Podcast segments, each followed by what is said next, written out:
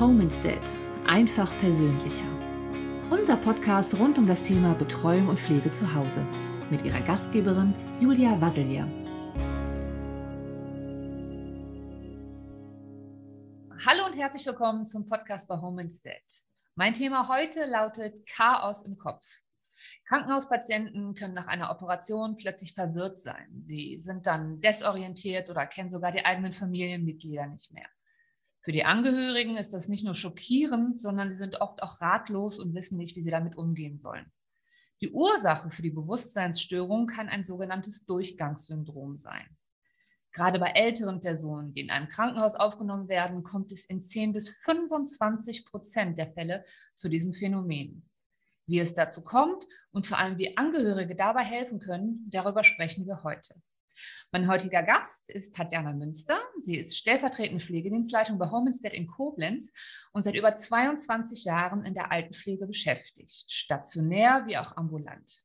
Frau Münster bringt somit viel Erfahrung mit und kennt sich mit dem sogenannten Durchgangssyndrom aus. Hallo Frau Münster, schön, dass Sie da sind. Hallo Frau Vassilier, danke für die Einladung. Erzählen Sie kurz über sich. Ja, gerne. Ähm, ja, ich bin 37 Jahre alt, habe also entsprechend sehr früh schon in der alten Hilfe angefangen, ähm, mache das auch mein gesamtes Berufsleben, habe äh, ganz klassisch äh, stationär im Altenheim angefangen. Ähm, damals noch neben der Schule, äh, habe in der Hauswirtschaft äh, gearbeitet und äh, später im gleichen Haus meine Ausbildung gemacht und bin dem Beruf immer treu geblieben. Auch wenn es kurze Abstecher ins Krankenhaus gab, ähm, war für mich die Altenpflege immer der Weg zurück und auch der richtige Weg für mich. Was die Hörer nicht sehen können, ist, dass sie total strahlen, wenn sie von ihrem Beruf erzählen. Das heißt, sie machen das aus Liebe und Leidenschaft, richtig? Ja, immer noch, meistens. Schön. In über 20 Jahren Tätigkeit in der Pflege sind Ihnen viele Menschen begegnet, die an dem Durchgangssyndrom oder auch Delir leiden, oder? Ja, auf jeden Fall.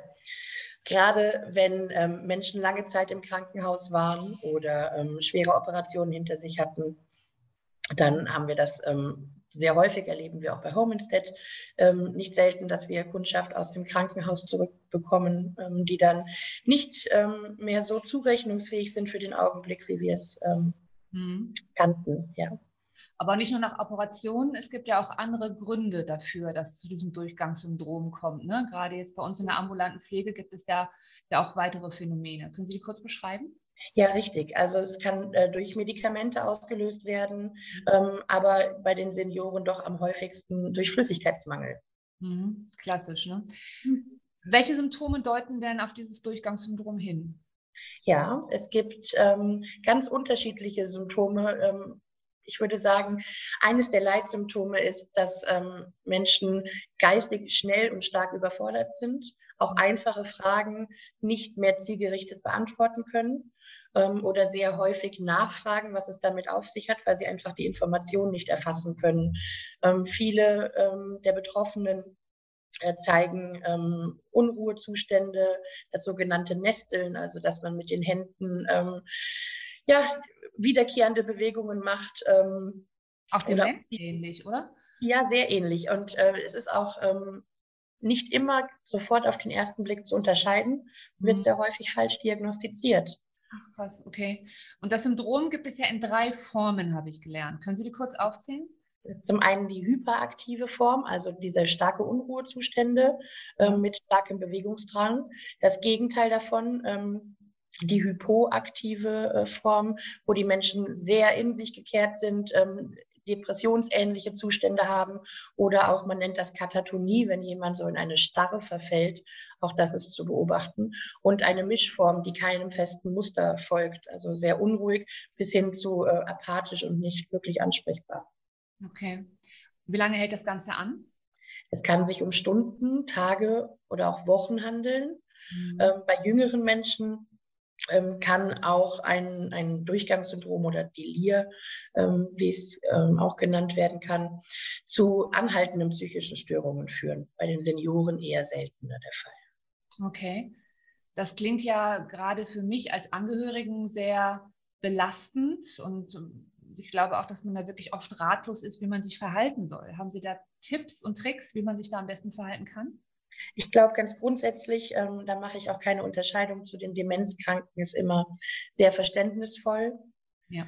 schimpfen oder streng sein hilft auch nicht. Derjenige merkt ja, dass es nicht funktioniert, wie er das gern hätte und ähm, fühlt sich auch nicht wohl in der Situation.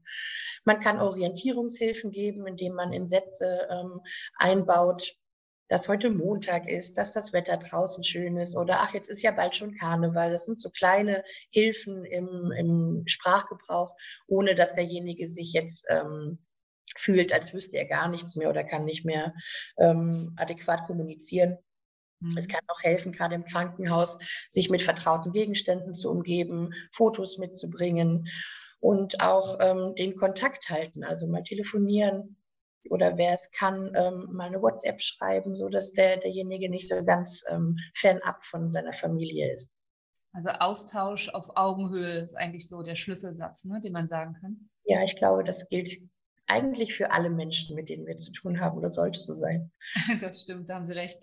Ähm, wenn wir das Ganze jetzt auf Home Instead beziehen, wie können wir helfen? Wie können wir unterstützen, gerade in diesen Familien? Ähm, gerade am Anfang mit einem flexiblen ähm, Angebot, was Betreuung angeht.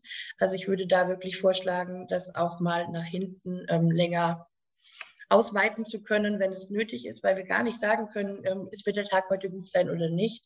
In den Beratungen mit den Angehörigen ähm, versuche ich immer zu sensibilisieren, dass man nicht gleich alles übers Knie bricht. Also es muss jetzt keine stationäre Einrichtung her und ein 24-Stunden-Programm.